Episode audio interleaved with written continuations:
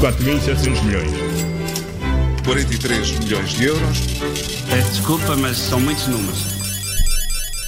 E hoje, no Moeda de Troca, Paulo Ferreira e Miguel Cordeiro falamos das primeiras estatísticas oficiais da era Covid-19. Exatamente. Uh, isto vai ser duro. Vamos atualizar uh, o que se está a passar então na frente económica, onde está tudo a acontecer rapidamente. Uh, o INE divulgou ontem os primeiros indicadores qualitativos, são indicadores de confiança, enfim, que não medem nenhuma variação da atividade económica, mas dizem-nos basicamente como é que anda o sentimento dos agentes económicos, os consumidores, gestores, empresários, no fundo, qual é a sua expectativa expectativa sobre a evolução da economia. Eh, estas, eh, estas são as primeiras estatísticas oficiais que mostram de facto já o forte abrandamento da economia. Eh, o indicador é referente a março e mostra que o sentimento dos portugueses em relação à economia afundou de forma significativa, é esta a expressão do INE, entre dezembro e março. Uhum. Sim, a queda do mês de março é maior desde setembro de 2012.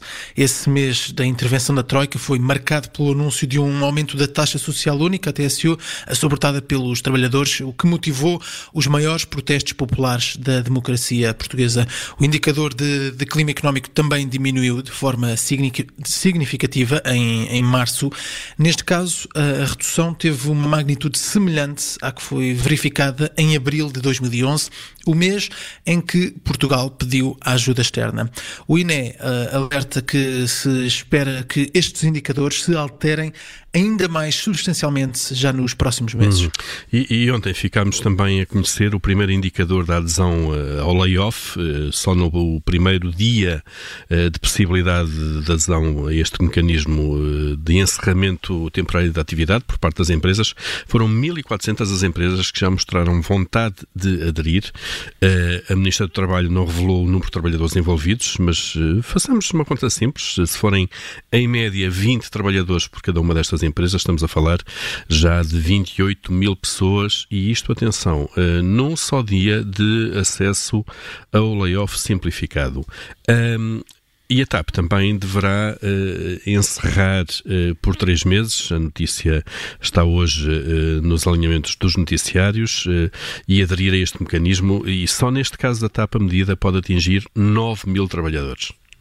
É, muita, muita gente. Eh, no regime de layoff, o trabalhador tem uma quebra salarial de cerca de 33%, uh, ficando, portanto, a ganhar 66% do, do salário original, do salário uh, que, que, recebe atualmente. A Segurança Social paga 70% da remuneração agora reduzida.